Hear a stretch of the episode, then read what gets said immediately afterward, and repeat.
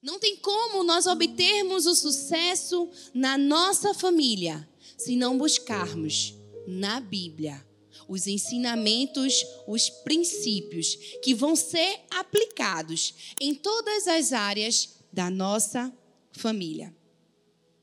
E eu tenho certeza que se você chegou hoje aqui nesse lugar, aqui nesse culto, talvez você esteja passando por alguma situação em sua família. Algo que precisa ser alinhado, ajustado. Algo que precisa da intervenção do Senhor. E uma família, para que ela receba essa intervenção do Senhor, ela precisa ser uma família segundo o coração de Deus. E você pode estar se perguntando: como podemos ter uma família segundo o coração de Deus? Em primeiro lugar, valorizando-a. E eu já começo perguntando para vocês: como você tem tratado a sua família? Aí na sua mente você já deve ter respondido. Eu pergunto novamente, mas será que a sua resposta condiz com o padrão celestial? Será que o que você respondeu, será que o que você pensou nesse exato momento condiz com o padrão e o valor celestial? Muitas pessoas só valorizam sua família em termos emocionais. Resumindo tudo, quando vai tudo bem, quando estamos nos dias bem, quando está sem problema, sem estresse. Mas na primeira crise que bate às nossas portas, quando as dificuldades começam a aparecer no relacionamento, qualquer outro desgaste emocional para a nossa vontade, nosso desejo, tenta travar nosso comprometimento com a nossa família. Porque se atribuir apenas o valor emocional à família pode ser uma grande armadilha para as nossas agentes. É aquela historinha que a gente escutou bastante de uma criança que diz para a mãe: Mãe, mãe, vamos morar na igreja. Mas por quê, meu filho? Porque lá papai é tão bom, tão legal, amoroso, carinhoso, atencioso nós precisamos entender que Deus, o que Deus pensa das nossas famílias. A forma com que Ele pensa nas famílias é uma forma especial e singular. Nós devemos pensar e agir da mesma forma que Ele pensa sobre nós. Mas para isso é necessário que nós entendamos de uma vez por todas que a nossa família precisa estar com uma escala de valores corretos. Nós precisamos seguir uma escala de valor correto. Mas que escala de valores são essas que nossas famílias precisam ter? Em primeiro lugar, nós precisamos colocar Deus como prioridade em nossa família. Em Lucas 14, versículo 26 diz assim: Se alguém vem a mim e ama seu pai, sua mãe, sua mulher, seus filhos, seus irmãos e irmãs, e até a sua própria vida, mais do que a mim, não pode ser o meu discípulo. Um dos, mais, um dos mandamentos mais preciosos que a gente tem é de amar a Deus sobre todas as coisas. De toda a nossa alma, de todo o nosso coração, de, nós, de todo o nosso entendimento e de toda a nossa força. Jesus ele estava dizendo isso para as pessoas que estavam ao seu redor. Não adiantava você amar o seu pai, a sua mãe, o seu irmão, ou amar a si mesmo, do que mais do que amar o Senhor. Ele estava querendo dizer que nós estávamos colocando todas as outras coisas como prioridade e quem deveria ser a nossa prioridade não estava sendo. Na prática, o que é que isso nos ensina? Que nós precisamos estar dispostos, que nós precisamos fazer algo, nos sacrificar por amor, para colocarmos o nosso Deus no primeiro lugar. Nós temos histórias de homens que foram exemplo de colocar o Senhor como prioridade. Abraão. Quando o Senhor pede ali para que Abraão sacrifique o seu filho. Talvez se fôssemos nós hoje, será que nós atenderíamos a esse pedido do nosso Deus? Sacrificar o nosso filho? O Senhor não queria tomar o filho de Abraão. Esse não era o objetivo, mas o que o Senhor queria conhecer o coração de Abraão. E Abraão assim fez. Levou seu filho para sacrifício e ali o Senhor poupou. Outra pessoa que nos ensina a respeito de colocarmos o nosso Deus como prioridade é Ana. Ana clamou, chorou, pediu a Deus por um filho. O Senhor a concedeu, deu um filho a Ana. Mas Ana precisava fazer o que, lhe, o que pertencia a ela, que era entregar o seu filho ao Senhor, levar o seu filho ao Senhor. E assim Ana fez essas duas pessoas, tanto Abraão como Ana, nos ensinam de forma prática a colocarmos o nosso Deus em primeiro lugar. E esse princípio de colocar o nosso Deus em primeiro lugar precisa ser praticado dentro do nosso lar. Será que você tem orado com a sua esposa, com seu esposo? Será que você tem tido um momento de devocional junto com os seus filhos? Colocar o Senhor como prioridade em nossa família é algo que nós precisamos nos esforçar. Demanda de nós um sacrifício, mas um sacrifício que nós entendemos que precisamos colocar o nosso Deus como prioridade em nossa vida. E em segundo, na escala do valor, está a família. Muitas pessoas cometem um erro de achar que a igreja vem logo em seguida depois de Deus.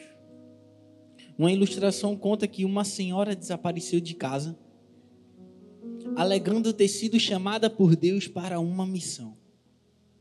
Quando os irmãos da sua congregação perceberam o que ela tinha, o que estava acontecendo, tiveram que cuidar de seus filhos, porque ficaram sem ter o que comer nem o que vestir. O marido estava furioso, porque algumas roupas chegaram a apodrecer no tanque enquanto a família aguardava ansiosamente o término da missão. Perceba que essa senhora ela foi totalmente contra os ensinos de Deus apesar de acreditar que estava agindo de forma espiritual.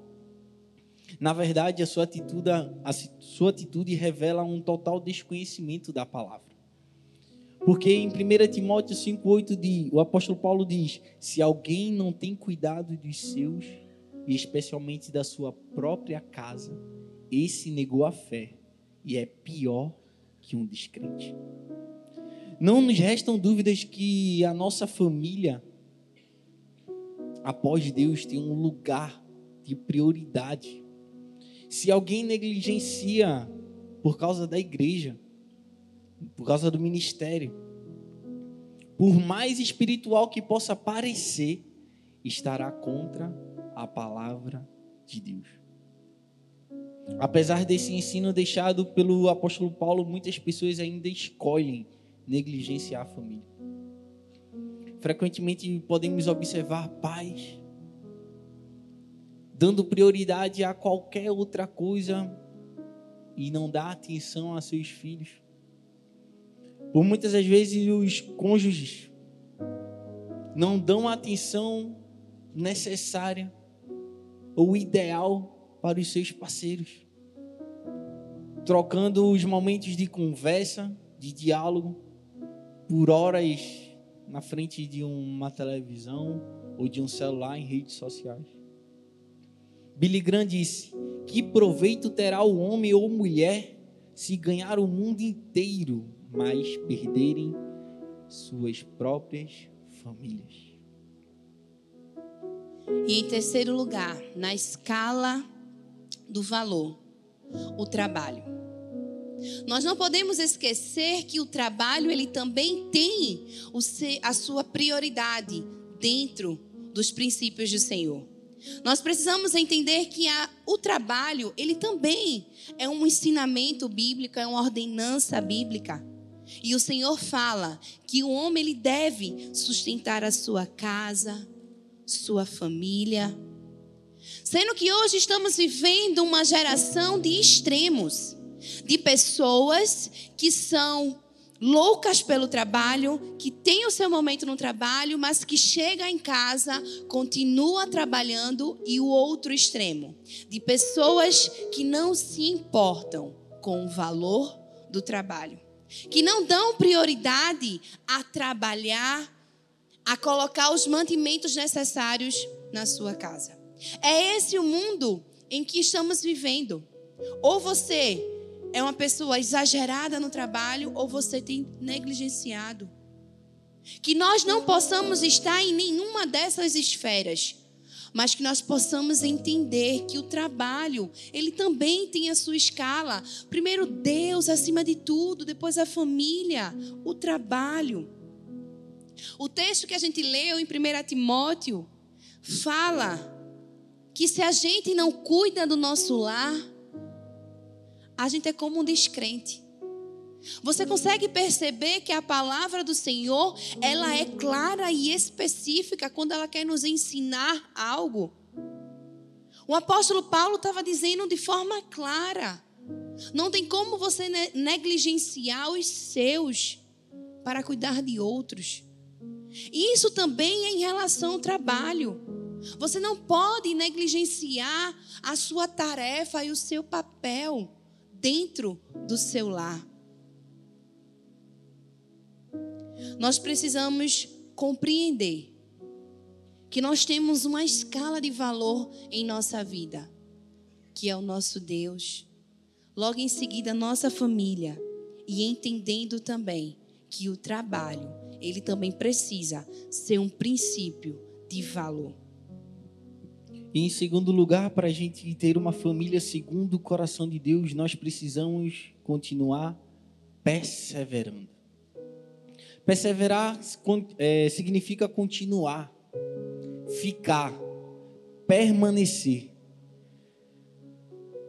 Talvez existem, existam famílias hoje aqui que já não carregam mais essas características. Quando falamos sobre família, sabemos que nem tudo é plenitude. E que muitas vezes podemos nos encontrar em, nessas situações familiares em que não vai bem. A dificuldade aperta. As situações ficam complicadas, o relacionamento fica difícil. Mas nós precisamos perseverar, continuar, não desistir. Em Colossenses 1, 11 diz: sendo fortalecidos com todo o poder, de acordo com a força de Sua glória, para que tenham toda a perseverança e paciência com alegria. Quantos de nós temos perseverado pela nossa família com paciência e alegria? Ou será que no meio dessas dificuldades nós murmuramos, nós pensamos em desistir?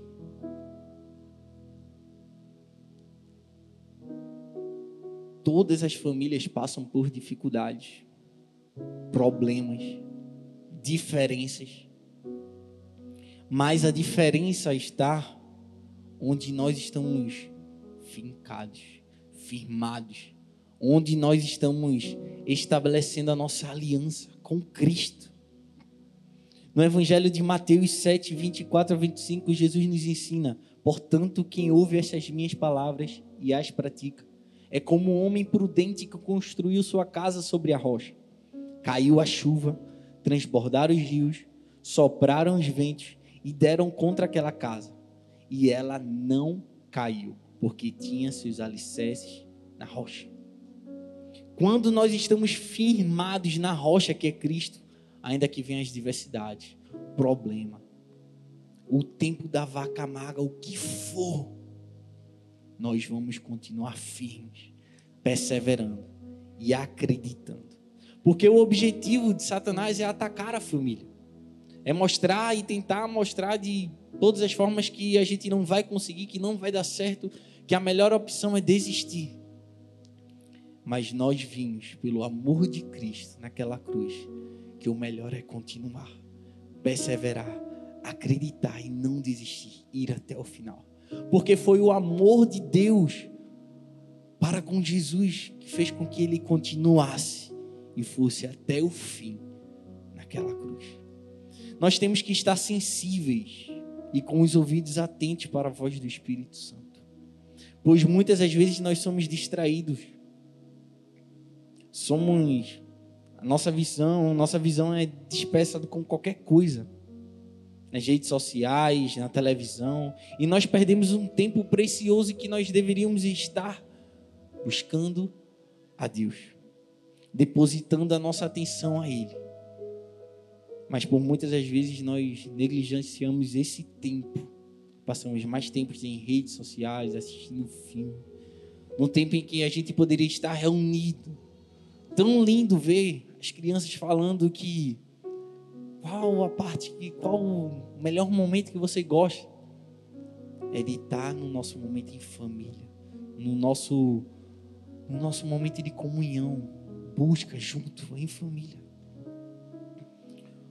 O mundo nos ensina a edificar nossa casa sobre areia, com valores e princípios deturpados descartáveis, incompatíveis. Mas com Cristo, nós construímos uma casa em pilares sólidos, em obediência, princípios e amor. Tem uma história que conta que um, um rapaz chamado Derby, ele era um homem que estava cansado no trabalho em que ele estava fazendo. Ele era um vendedor de seguros. E ele já estava saturado daquela vida sem sucesso, uma vida que não era próspera. E ele decide sair do seu trabalho e comprar um pequeno terreno na cidade do Colorado. Quando ele compra aquele terreno, ele observa algo diferente naquele lugar uma pedra lhe chama a atenção. Aquela pedra brilhava como algo que ele nunca tinha visto. Então ele pega aquela pedra, leva para pessoas especialistas e vê que aquela pedra é um pedacinho de ouro. Aquele homem, ao saber que na sua terra existia um possível, uma possível mina de ouro, fala com seus vizinhos, conta daquilo que estava acontecendo, compra mais terras ao seu redor, compra maquinários e começa ali a cavar, a cavar, a cavar. Sendo que de tanto ele cavar, as pessoas que estavam ao seu redor já tinham desistido porque não apareciam as pedras, o, o ouro. Aquele lugar não estava aparecendo que seria uma mina. Então as pessoas que estavam com aquele rapaz decidem que, olha, devolve todo o dinheiro que eu investi, devolve todos os recursos que eu te dei, porque este lugar não tem ouro. As pessoas deixam Derbe sozinho e ele continua cavando mais um pouco, cavando mais um pouco, até que ele não encontra nenhum ouro naquelas terras. Já desanimado, ele decide vender aquelas terras sem valor para a primeira pessoa que aparece. ali aparece um rapaz e compra aquelas terras. Aquele homem volta para sua antiga vida, volta para vender os seus seguros, amargurado porque não tinha obtido sucesso, mas ele precisava continuar a sua vida. Quando um belo dia ele observa o jornal uma notícia que diz assim: foi encontrada uma mina de ouro em uma pequena fazenda no Colorado. Aquele homem, quando lê aquela notícia, que percebe que aquele local era o local aonde ele tinha comprado, ele fica triste. Ele fica muito magoado. Porque outra pessoa encontrou aquela mina. E sabe o que tinha naquela matéria? O homem que encontrou a mina disse assim: Eu cavei, cavei mais um pouco e cavei mais um metro abaixo. Derby, quando ouviu essa, essa frase, ele pegou essa frase, colocou em um cartaz e aplicou isso em sua vida. Eu vou cavar, cavar mais um pouco e vou cavar um metro a mais. Assim ele fez na sua vida. Ele voltou para vender os seus seguros. Ele estava lá, sendo que ele entendeu que ele precisava perseverar. E naquele momento ele começa a vender seguros, sua vida começa a mudar de rumo. Aquela empresa em que ele trabalhava, ele comprou, comprou as outras sociedades, ele se fez um homem diferenciado no lugar onde ele estava. Porque ele tinha entendido que ele precisava perseverar e que ele precisava cavar um metro a mais. Sabe o que, é que a gente aprende com essa história? Que na nossa família, nós até estamos cavando para encontrar a mina de ouro, mas nós desistimos quando vemos que não tem mais solução. Quando vemos que aquele ouro na nossa família nunca vai aparecer, nós resolvemos desistir. Nós não queremos mais continuar. Onde o Senhor está dizendo assim para a gente: cava mais um metro a mais. Que nós possamos perseverar em nossa família. Que as situações que a gente tem vivido dentro do nosso lar não possa nos desanimar, não, nós, não possa nos enfraquecer, não possa nos tirar do foco que é o nosso Deus. Assim como o pastor falou, a nossa casa não está firmada em areia. A nossa casa está firmada em uma rocha. E essa rocha é Cristo Jesus. Amém. Que nessa noite, nós, como família do Senhor, possamos cavar mais um pouco no nosso lar. Um metro a mais, se for preciso. Mas que a gente não possa desistir dos planos do Senhor para a nossa família. E em terceiro e último lugar, para termos uma família segundo o coração de Deus, nós precisamos alcançar a restauração. Alcançando a restauração. Em João 2, do 1 ao 11, diz assim: Dois dias depois, houve um casamento no povoado de Caná, na região da Galiléia e a mãe de Jesus estava ali. Jesus e seus discípulos também tinham sido convidados para o casamento. Quando acabou o vinho, a mãe de Jesus lhe disse: O vinho acabou. Jesus respondeu: Não é preciso que a senhora diga o que eu devo fazer. Ainda não chegou a minha hora. Então ela disse aos empregados: Façam o que ele mandar. Ali perto estavam seis potes de pedra em cada um cabiam entre 80 e 120 litros de água. Os judeus usavam a água que guardavam nesses potes para as suas cerimônias de purificação. Jesus disse aos empregados: Encham de água esses potes. E eles os encheram até a boca. Em seguida, Jesus mandou: Agora tirem um pouco da água desses potes e levem ao dirigente da festa. E eles levaram. Então o dirigente da festa provou a água e a água tinha virado vinho. Ele não sabia de onde tinha vindo aquele vinho, mas os empregados sabiam. Por isso, ele chamou o noivo e disse: Todos costumam servir primeiro o vinho bom, e depois que os convidados já beberam muito, servem o vinho comum. Mas você guardou até agora o melhor vinho. Esse é o primeiro milagre que Jesus foi registrado na Bíblia. E de fato, ter acontecido em uma celebração de matrimônio demonstra que a família tem prioridade no plano de Deus. Talvez o vinho tenha acabado no seu casamento. Sua família parece que só um milagre de Deus pode devolver a alegria, a harmonia o amor. Mas com esse milagre aqui de Jesus, o que é que a gente entende que Jesus ele não surge depois do problema. Ele já estava lá antes do vinho acabar. Essa história nos ensina que nós precisamos ter Jesus na nossa casa, no, na nossa família. Não apenas quando as coisas apertam, a dificuldade aparece, que a gente tenta chamar ele para a situação, não. Jesus estava na cerimônia muito antes do problema acontecer, antes do vinho acabar. Onde está Jesus no dia a dia de vocês?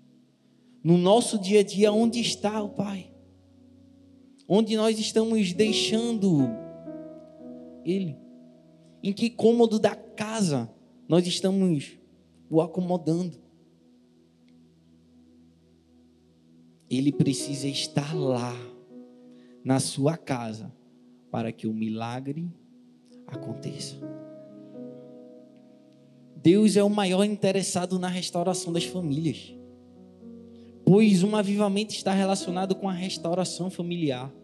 Por intermédio do profeta Malaquias, Deus falou: Mas para vocês que temem o meu nome, nascerá o sol da justiça, trazendo salvação nas suas asas. Ele converterá o coração dos pais aos filhos e os corações dos filhos aos seus pais, para que não venham, não venha e castigue a terra com maldição. O anseio de Deus é a conversão dos corações que estão endurecidos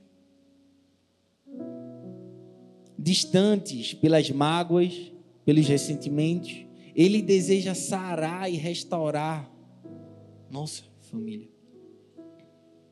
Mas para nós sermos sarados, para nós recebermos essa restauração, nós precisamos reconhecer todas as nossas falhas. A peça foi bem clara aqui para gente. Nós precisamos tirar as vendas dos nossos olhos reconhecer onde nós estamos errando, onde nós estamos falhando para que a cura, a restauração, o poder de Deus possa agir na nossa família. Nós precisamos estar buscando onde no local certo, porque por muitas das vezes em meio aos problemas e dificuldades, nós procuramos os gurus aí da, da vida e nós não procuramos na palavra a solução dos nossos problemas. Nós não buscamos em Deus a solução das nossas dificuldades.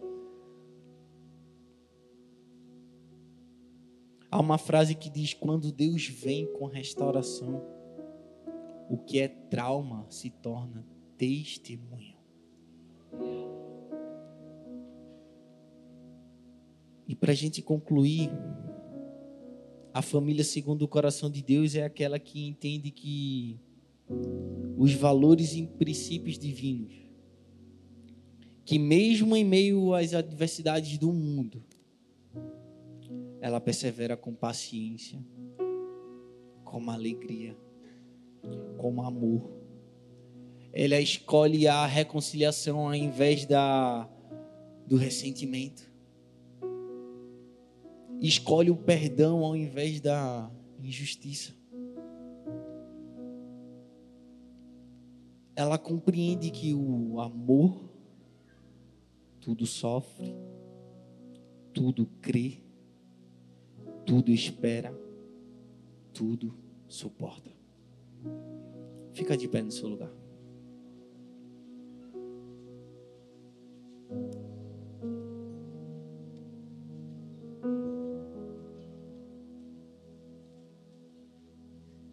Nesse momento,